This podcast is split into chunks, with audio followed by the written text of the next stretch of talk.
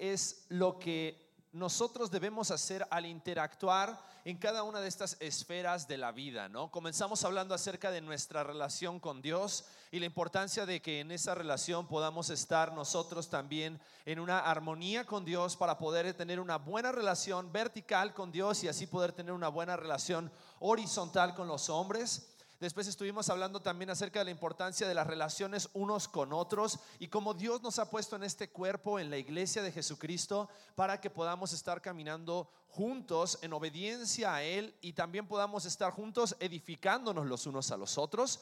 Y la semana pasada estuvimos hablando acerca de los roles, las funciones dentro de la iglesia. Y, escuchábamos algo de parte de Marcelo que me encantó. No se trata de posiciones dentro de la iglesia, porque posiciones da la idea de alguien superior y alguien inferior, sino funciones, funciones distintas dentro de la iglesia. Y por eso es que Dios ha puesto liderazgo y por eso es que Dios también ha puesto miembros de la iglesia, pero todos al final del día somos santos. Todos al final del día somos hijos de Dios y como hijos de Dios nuestra responsabilidad es poder estar en esa esfera, en esas relaciones, poder estar caminando en obediencia a Dios. Y el día de hoy vamos a ver la última esfera y vamos a estar viendo cómo Dios, el Hijo de Dios y el prójimo tenemos una relación especial y en esta relación especial cada uno de nosotros debemos de estar poniendo lo que a nosotros nos corresponde para que de esa manera en esta relación podamos también glorificar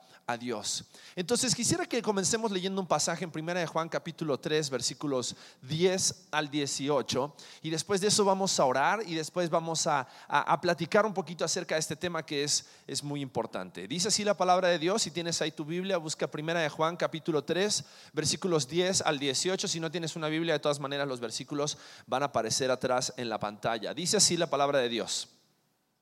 En esto se manifiestan los hijos de Dios y los hijos del diablo. Todo aquel que no hace justicia y que no ama a su hermano no es de Dios. Porque este es el mensaje que habéis oído desde el principio, que nos amemos unos a otros. No como Caín, que era del maligno y mató a su hermano. ¿Y por qué causa le mató? Porque sus obras eran malas y las de su hermano justas. Hermanos míos, no os extrañéis si el mundo os aborrece. Nosotros sabemos que hemos pasado de muerte a vida en que amamos a los hermanos. El que no ama a su hermano permanece en muerte. Todo aquel que aborrece a su hermano es homicida y sabéis que ningún homicida tiene vida eterna permanente en él. Y en esto hemos conocido el amor, en que Él puso su vida por nosotros también nosotros debemos poner nuestras vidas por los hermanos. Pero el que tiene bienes de este mundo y ve a su hermano tener necesidad y cierra contra él su corazón, ¿cómo mora el amor de Dios en él? Hijitos míos, no amemos de palabra ni de lengua, sino de hecho y en verdad. Vamos a orar. Padre, en esta mañana queremos pedirte, Dios, que a través de tu palabra y a través de tu Espíritu Santo hagas lo que solamente tú puedes hacer. Hables a nuestros corazones.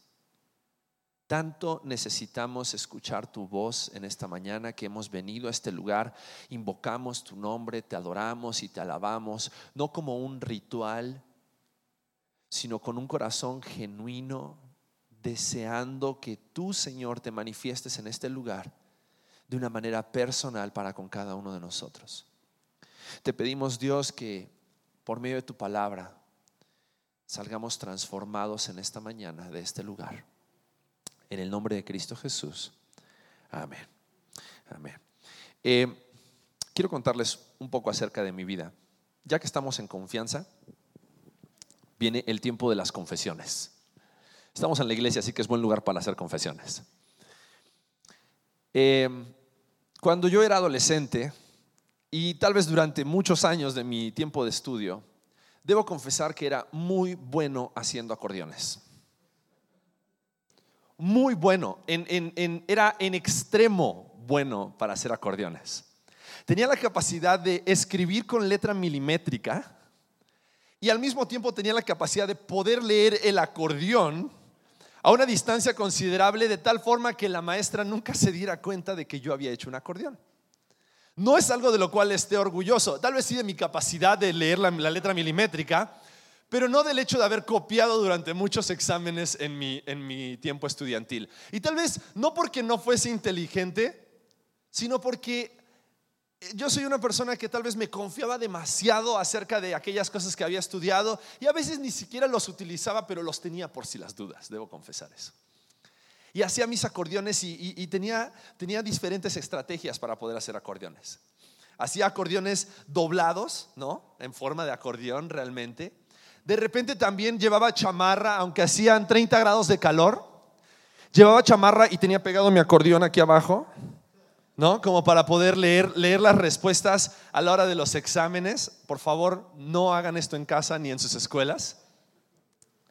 Pero si algo que debo confesar que durante mi, tiempo en la escuela no fui de lo más honesto. No fui eh, tal vez una persona que, hablaba con toda la verdad porque copiaba en los exámenes y hacía mis acordeones. Debo confesar que, que fue así. Y una de las cosas que muchas veces nosotros tenemos que entender es que cuando tú haces un acordeón o cuando tú haces trampa, cuando tú engañas, estás queriendo hacer que las demás personas crean que tú sí sabes aquello de lo cual te estás jactando. Quieres que las demás personas crean que tienes el conocimiento y no solamente el conocimiento, sino que tienes la práctica para ejecutar aquello que se te está requiriendo en ese momento, en un examen, o tal vez cuando alguien te dice, oye, ¿alguna vez has saltado en paracaídas? Sí, claro, llevo 100 saltos.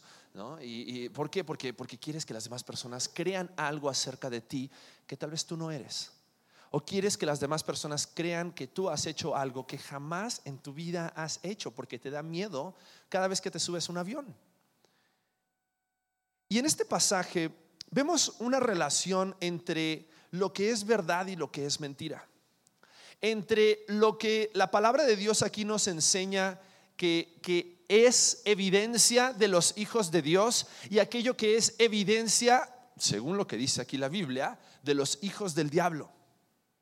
Y es un pasaje muy fuerte, porque es un pasaje que enfoca y evidencia si tal vez en tu vida has tratado de hacer trampa o has tratado de engañar a las personas que están a tu alrededor diciendo que eres hijo de Dios, diciendo que conoces a Dios, diciendo que has tenido una experiencia con Dios porque un día Dios te tocó y lloraste, y pero la palabra de Dios nos habla de que hay una evidencia crítica y fundamental como para poder darnos cuenta si alguien es hijo de Dios.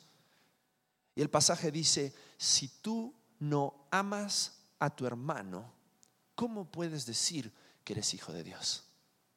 ¿Cómo puedes decir que eres hijo de Dios si no eres capaz de amar a tu prójimo. Y, es increíble cómo este pasaje dice, este es el mensaje que habéis oído desde el principio, que os amemos, que nos amemos unos a otros. Jesús en Juan capítulo 13 dedica todo ese capítulo el apóstol Juan para describir este mensaje de Jesús acerca del amor. Y Jesús habla acerca del amor y de la importancia de amarnos los unos a los otros y dice que un nuevo mandamiento, no porque eh, fuera un mandamiento nuevo para la ley, sino algo que Jesús quería darle relevancia para cada uno de nosotros, era que debíamos amarnos los unos a los otros. Y Juan en primera de Juan está haciendo referencia a esa conversación que Jesús había tenido con sus discípulos en Juan capítulo 13. Y Juan no solamente lo deja ahí, sino que Juan sigue avanzando. Y, aquí en, este, en primera de Juan capítulo 3, dice que todo aquel que aborrece a su hermano es homicida. Y hace la comparación a Caín y Abel. Cuando Caín estuvo dispuesto a matar a su hermano, a causa de la envidia que tenía de su hermano y la maldad que había en su corazón. Y dice, también nosotros debemos entender que ningún homicida tiene vida eterna permanente en él.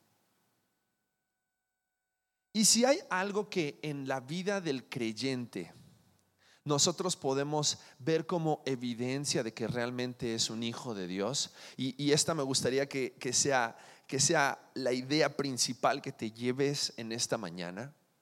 Es que un verdadero hijo de Dios ama a su prójimo incondicionalmente. Un verdadero hijo de Dios no está dispuesto a amar, no sabe que debe amar, sino que un verdadero hijo de Dios ama a su prójimo incondicionalmente. Y la palabra de Dios aquí en Primera de Juan nos habla acerca de, cómo, ¿qué es este amor incondicional? Porque el versículo 16 dice, en esto hemos conocido el amor, en que Él, Jesús, puso su vida por nosotros, también nosotros debemos poner nuestras vidas por los hermanos. Y en esta última esfera, en esta última relación entre Dios, los hijos de Dios y el prójimo, debemos entender de que para que realmente podamos evidenciar que existe esa relación con Dios, debemos estar dispuestos a poner nuestra vida por nuestro prójimo, entendiendo que el amor que Dios mostró por nosotros al entregar a su Hijo Jesucristo en la cruz. Y vamos a, darnos cuenta porque a veces podemos llegar a decir, bueno, sí, yo, yo amo a mis hermanos. Yo amo a mis hermanos porque, porque de repente cuando ellos necesitan que yo los escuche, los escucho. O cuando ellos necesitan una exhortación, yo los exhorto. ¿no? Y, y a través de eso es que entendemos o decimos que amamos a nuestros hermanos. Pero el versículo 17 de 1 de Juan capítulo 3 dice, pero el que tiene bienes de este mundo y ve a su hermano tener necesidad y cierra contra él su corazón, ¿cómo mora el amor de Dios en él? ¿Cómo puedes decir que has recibido el amor de Dios y que amas con el amor de Dios si cuando ves a tu hermano en medio de una necesidad teniendo bienes de este mundo, no estás dispuesto a satisfacer sus necesidades. Y es ahí cuando nuestro corazón entra en conflicto.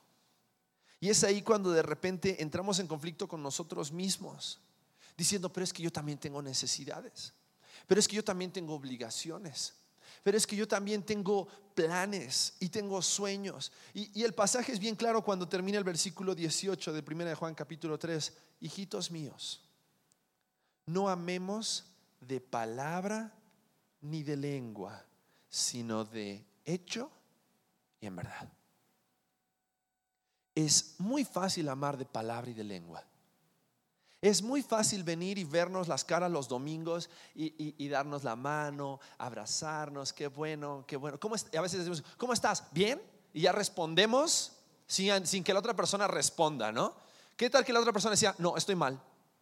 Y tú ya, ah, ah, ah, te pones nervioso y ah, eh, déjame le hablo a Pablo, capaz que él puede darte un consejo en esta mañana, ¿no? Eh, en lugar de realmente amar, no solamente con nuestras palabras, sino con nuestros hechos. Y me gustaría que entendamos este tema y, meditemos en esto. un hijo verdadero de Dios está dispuesto y ama incondicionalmente a su prójimo y pone a su prójimo en el lugar que Dios pone al prójimo, en el lugar que Jesús pone al prójimo. Y para eso me gustaría que vayamos a Lucas capítulo 10. Y vamos a leer a partir del versículo 25, una de las parábolas, una de las historias, los relatos más famosos de Jesús. Y es este parábola o este relato que conocemos como el buen samaritano. La historia de, un hombre que dice ahí en el versículo 25, un hombre, un intérprete de la ley, se acerca con Jesús para probarle y le dice, maestro, ¿haciendo qué cosa heredaré la vida eterna? Y Jesús le dijo, ¿qué está escrito en la ley y cómo lees? Y aquel le respondió y le dijo, amarás al Señor tu Dios con todo tu corazón y con toda tu alma y con todas tus fuerzas y con toda tu mente y a tu prójimo como a ti mismo. Y le dijo, bien has respondido, haz esto y vivirás. Pero él, queriendo justificarse a sí mismo, dijo a Jesús, ¿y quién es mi prójimo? Porque eso de decir amar a mi prójimo es algo muy subjetivo, ¿no? Porque es, es, fácil amar a los que te aman, es fácil amar a los que te caen bien, es fácil amar a los que te ayudan, es fácil amar a los que te hacen buenas caras, pero qué difícil es amar a los que te hacen groserías, como, como dicen aquí en México. Yo nunca he entendido esa expresión, es que me hizo una grosería, con las manos o con la boca, ¿qué, o sea, ¿cómo, que te hizo una grosería? ¿Te dijo una grosería? No, es que me trató mal. Ah, te trató mal. Ah, es diferente. Pero qué difícil es amar a aquellas personas que no te tratan bien. Qué difícil es tratar o amar a esas personas que hablan mal de ti. Qué difícil es amar o tratar a esas personas con quienes has tenido un conflicto en algún momento y la relación nunca quedó igual. Qué difícil es amar y tratar a aquellas personas que te echaron de cabeza alguna vez con tu líder o con tu pastor. Qué difícil es amar a esas personas que tal vez tienes algo en tu corazón en contra de ellas.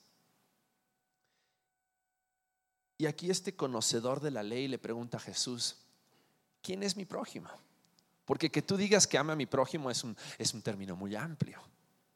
Entonces, Jesús le responde en el versículo 30 y le dice, un hombre descendía de Jerusalén a Jericó y cayó en manos de ladrones, los cuales le despojaron e hiriéndole se fueron, dejándole medio muerto. Aconteció que descendió un sacerdote por aquel camino y viéndole, pasó de largo. Asimismo un levita llegando cerca de aquel lugar y viéndole, pasó de largo. Pero un samaritano que iba de camino vino cerca de él y viéndole fue movido a misericordia.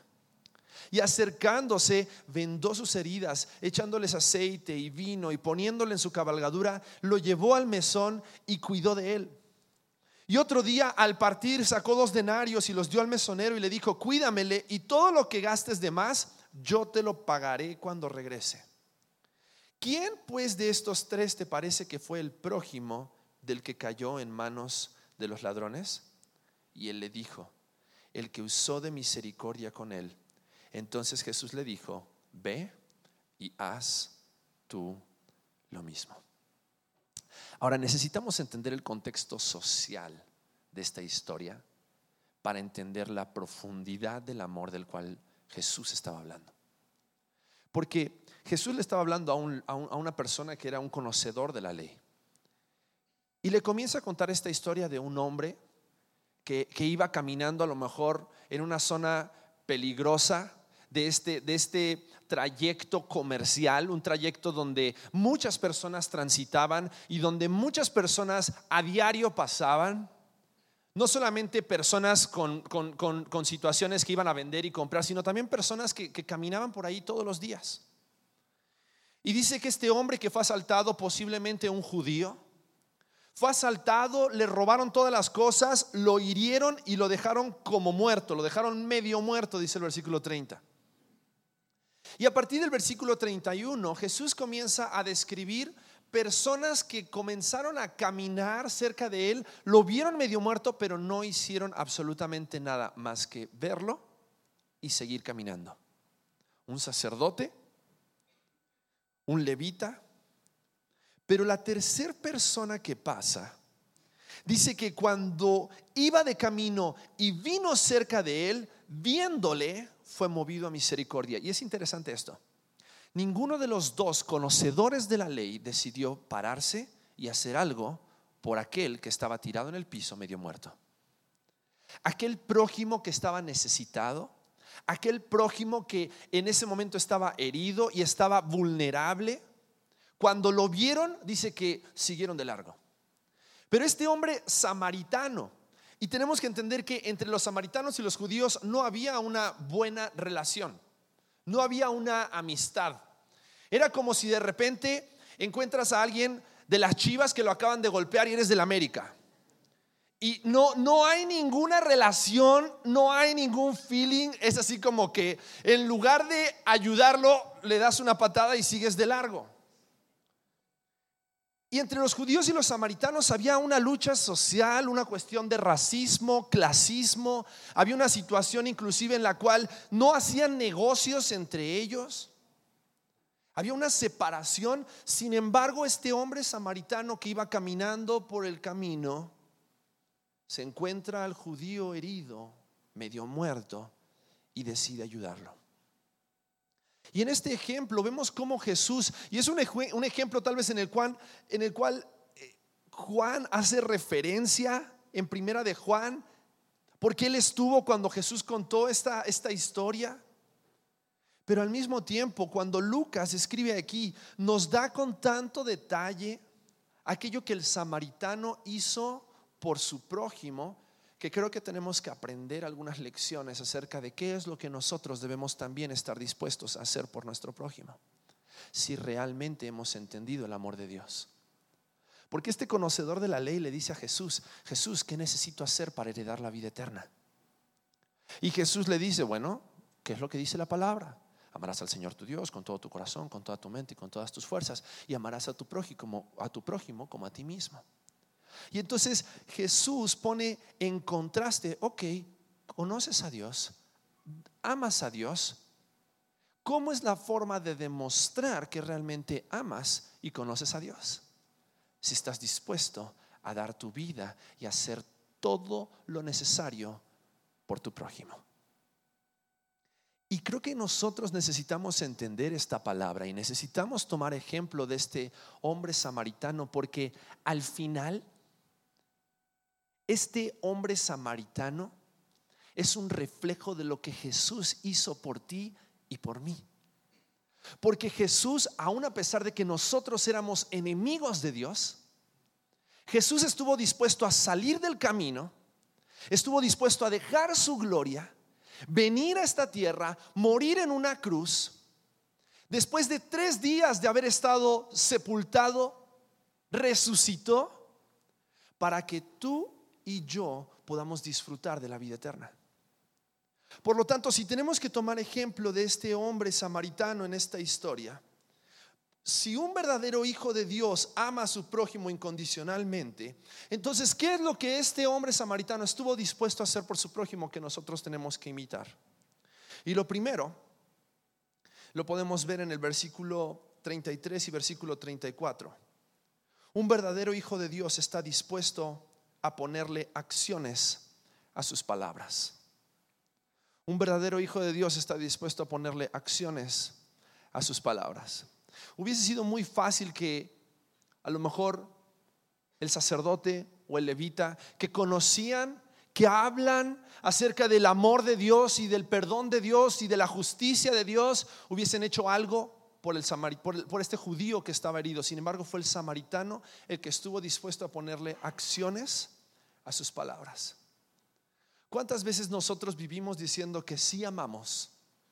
Pero a la hora de mostrar que sí amamos, nos cuesta.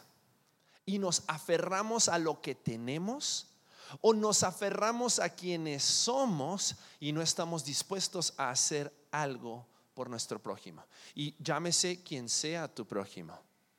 Porque aquí no hay cuestión de distinción social, de distinción de clase, de distinción de edad, de color de piel. Tu prójimo es aquella persona que está en necesidad. Pero ¿qué estás dispuesto a hacer por tu prójimo? El día miércoles estábamos en Juriquilla y estábamos hablando acerca de la importancia de ser generosos. Y una de las cosas que hablábamos es, y, me, llamó mucho la atención un spot en la radio el otro día mientras iba manejando, que escuchaba que decía, no le des dinero a los niños de la calle. Porque si le das dinero a los niños de la calle, les estás enseñando a que se dediquen a pedir dinero en la calle el resto de sus vidas. Y es una realidad. Ahora, la cosa no termina ahí. ¿Qué podemos hacer entonces? para ayudar a los niños de la calle. Claro, podríamos decir, ay, no, pero es que eh, yo les doy dinero, pero es que lo más fácil es darles dinero. Lo más fácil es agarrar y tener muchas monedas en tu carro para que cada vez que alguien viene y te pide dinero, le das una moneda. Pero tal vez lo más difícil es agarrar a esa persona y decirle, ¿sabes qué? ¿Por qué no nos vamos a desayunar? Te invito a comer y te quiero hablar acerca del amor de Dios, el amor que Dios tiene por ti. Oh, pero eso implica dedicarle tiempo. Eso implica tal vez cambiar mi agenda. Eso implica tal vez que ya no voy a tener el dinero que yo tenía pensado gastar el día jueves para ir al cine con mis amigos. Pero a veces nos llenamos la boca de palabras, pero nuestros corazones y en nuestras vidas nos faltan acciones. Este hombre estuvo dispuesto, dice que era un hombre que iba de camino, probablemente iba a hacer negocios, probablemente llevaba contado el dinero que tenía, porque cuando va y entrega el dinero al mesonero donde deja a esta persona herida, le dice, hey, traigo dos denarios, si te hace falta algo más, me dices y cuando venga de regreso te lo pago. Pero este hombre estuvo dispuesto a ponerle acciones a sus palabras. No se quedó solamente con lo que él conocía, ni con lo que él sabía que debía hacer, sino que estuvo dispuesto a ayudar a su prójimo. También tenemos que entender que una persona, un verdadero hijo de Dios, sale de su camino para intervenir en la necesidad de su prójimo. Cada uno de los religiosos que pasaron, el sacerdote y el levita, dice que lo vieron, es más, hasta el sacerdote dice, cruzó la calle del otro lado para no pasar cerca de esta persona que estaba herida en la calle. Pero un verdadero hijo de Dios está dispuesto a salir de su camino. Está dispuesto a que sus tiempos, sus planes sean cambiados con tal de que, con tal de ayudar a su prójimo.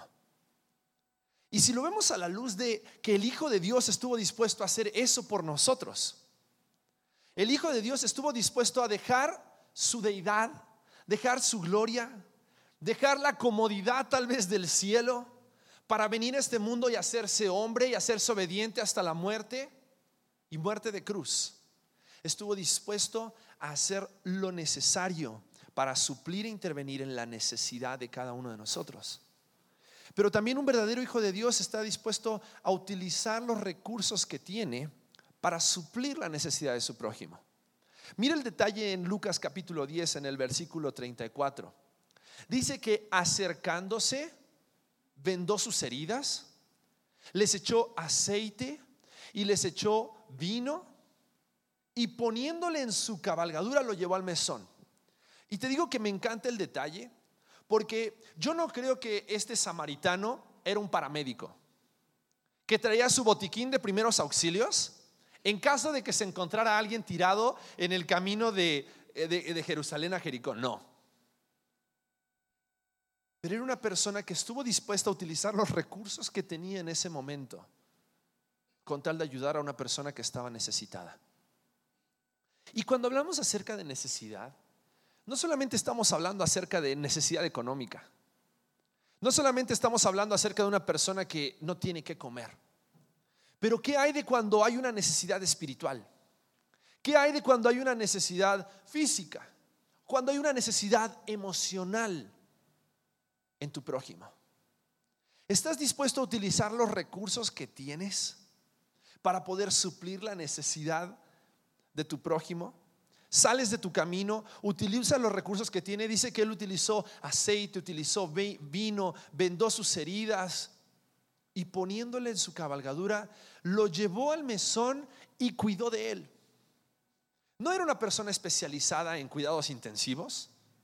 Estaba medio muerto el fulano en la calle y sin embargo estuvo dispuesto a subirlo a su caballo, subirlo a su, vehículo en ese momento y llevarlo hasta un lugar donde pudiese estar seguro, donde sus heridas pudiesen ser sanadas. Y viene la pregunta, ¿qué estás tú dispuesto a hacer por tu prójimo? Estás tan preocupado por las cosas que tienes que hacer que tal vez no te das cuenta de todas las personas a tu alrededor que necesitan escuchar de Cristo, que necesitan ver el amor de Dios en tu vida y a través de tu vida, porque estás dispuesto a dejar el camino, dejar lo que estás haciendo.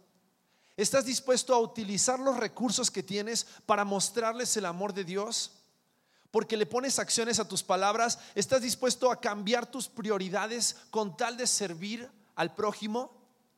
En otros relatos, la palabra de Dios dice que él pasó tres días, tres días ayudando a este hombre que se encontró en la calle. Cuando tal vez él tenía cosas que hacer, tenía una familia a la cual tenía que llegar. Y no escatimó el precio de su generosidad por su prójimo. Gastó todo lo que tenía. Al punto tal que le dijo, oye, si llegas a gastar algo más, le dijo al mesonero, anótamelo en mi cuenta que cuando regrese yo te lo pago. No escatimó el ser generoso. No escatimó el ayudar a esa persona que estaba en necesidad. Y Jesús le dice a este conocedor de la ley en el versículo 17, ve y haz lo mismo. Si realmente has entendido y has experimentado el amor de Dios, la decisión siguiente a escuchar que un verdadero hijo de Dios ama a su prójimo incondicionalmente es que salgamos de este lugar y hagamos lo mismo. Ahora, si somos honestos con nosotros mismos, es fácil hacer trampa y aparentar que amamos a las personas, aparentar que los perdonamos, aparentar que nos duele su dolor, aparentar que entendemos su situación. Pero de a eso, a hacer algo por las personas, eso es lo que define un verdadero hijo de Dios. Y es interesante que Jesús le haya dicho a esta persona eso acerca de la vida eterna. Y es interesante que mismo Juan, en primera de Juan capítulo 3, hable y diga que en esto se da la evidencia de quién es un hijo de Dios y quién es un hijo del diablo. De quién es una persona que ha sido redimida por el poder de Dios para salvación y tiene vida eterna y quién es alguien que no tiene vida eterna. Y no porque sus obras lo salven, no porque sus acciones lo salven, pero aquella persona que realmente ha puesto su fe en Cristo Jesús y ha entendido el amor de Dios derramado en la cruz, debe estar dispuesto a amar como Él nos amó a cada uno de nosotros. En Juan capítulo 13, versículo 34, Jesús les dice a sus discípulos, un nuevo mandamiento os doy, que os améis unos a otros como yo os he amado y que también os améis los unos a los otros. Y pone énfasis extra en el amor que debemos demostrar por las personas necesitadas a nuestro alrededor. Y nuestro prójimo no solamente es el hermano en Cristo dentro de la iglesia que tiene una necesidad, nuestro prójimo es cualquier persona en la calle que nos damos cuenta que necesita del amor de Cristo. Y no solamente de acercarnos y decirle, Cristo te ama, sino mostrárselos de forma práctica. ¿Alguna vez te has puesto a pensar qué pasaría si invitas a una de esas personas que están en la calle un día a tu casa a comer? ¡Oh! Pero es mi casa pero es la privacidad de mi familia, pero es mi hogar. ¿Y si Jesús quiere que hagas eso para que esa persona conozca de Cristo? ¿Estás dispuesto a utilizar tus recursos? ¿Estás dispuesto a salir de tu camino? ¿Estás dispuesto a utilizar tal vez tu tiempo y cambiar tus prioridades con tal de ayudar a una persona, suplir su necesidad física y a través de suplir su necesidad física demostrarle el amor de Dios? Ahora, nada de esto es posible en nuestras fuerzas. La realidad es que es difícil, si a veces es difícil amar a la familia, ¿qué tan difícil puede llegar a ser amar al prójimo? Aquel que no conoces, aquel que te encuentras en la calle, aquel que tal vez ya estás juzgando y estás diciendo, ay, de seguro tiene un chorro de dinero. ¿No sabías que las Marías, esas mujeres que están ahí en la calle pidiendo dinero, hacen más de mil pesos al día, ganan más que yo? Pero si tal vez a través de una muestra de amor, no de una moneda, a través de una muestra de amor práctica, podemos mostrarles la luz de Cristo en nuestras vidas. podemos hacer la diferencia en la vida de nuestro prójimo.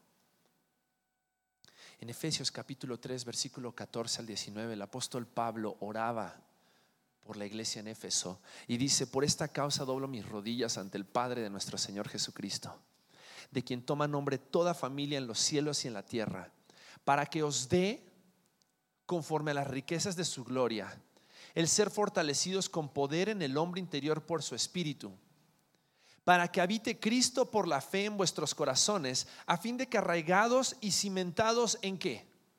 En amor, seáis plenamente capaces de comprender con todos los santos cuál sea la anchura, la longitud, la profundidad y la altura y de conocer el amor de Cristo, que excede a todo conocimiento, para que seáis llenos de toda la plenitud de Dios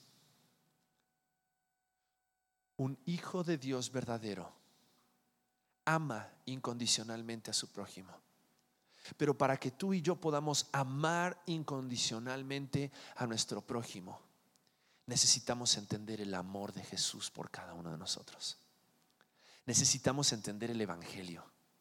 Y necesitamos que el Evangelio sea una realidad de nuestras vidas todos los días de nuestra vida. Porque si Jesús estuvo dispuesto a dejar todo, estuvo dispuesto a cambiar tu vida y mi vida al intervenir y entregar lo más precioso, su vida en la cruz.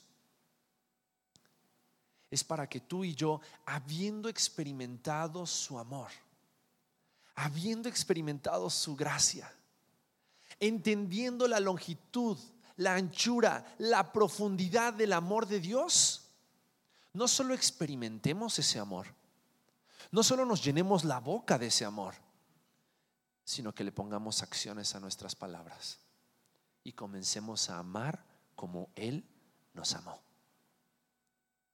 Y comencemos a ver a nuestro prójimo en la necesidad de su alma, en la necesidad de su cuerpo, en la necesidad de sus emociones. Y pensemos y le pidamos a Dios, Dios, ayúdame a experimentar tu amor Ayúdame a conocer más tu amor. Ayúdame a tener una intimidad contigo de tal forma, no que me cueste, no que tenga que mostrarles el amor, sino que el amor que tú has manifestado en mi vida sea tan evidente que fluya a través de mí, para que las demás personas conozcan que tú eres amor. ¿Qué sería de nuestra iglesia? ¿Qué sería de nuestra ciudad? ¿Qué sería de nuestro país si amáramos como Cristo nos ha amado?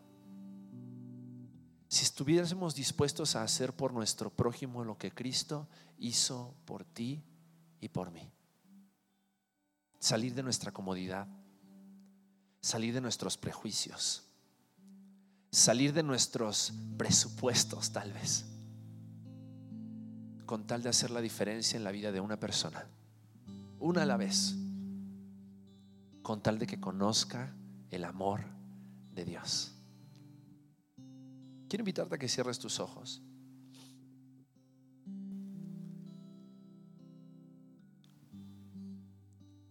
Me gustaría que pienses en ese amor manifestado en la cruz en esa obra preciosa de Cristo por ti y por mí. Y como ni tú ni yo merecíamos que Cristo hiciera lo que Él hizo,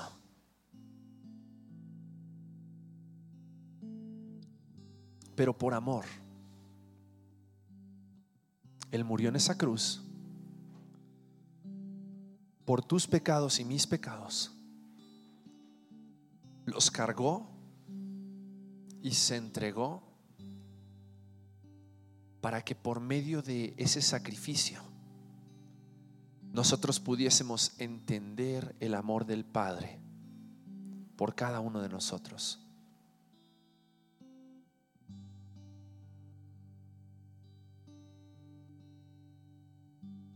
Hay personas a nuestro alrededor, en, en nuestras comunidades, en nuestras familias, en nuestros trabajos, en la calle, que necesitan ver el amor de Dios de una manera práctica. Así como nosotros hemos visto el amor de manera práctica en Cristo Jesús.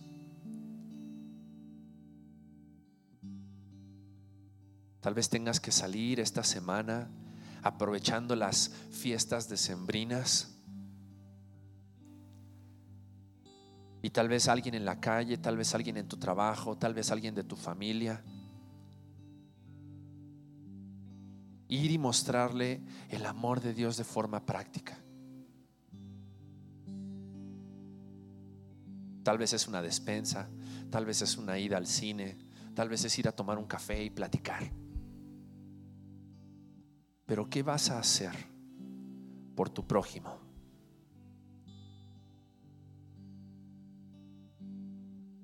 En esto conocerán que son mis discípulos, si os amáis los unos a los otros.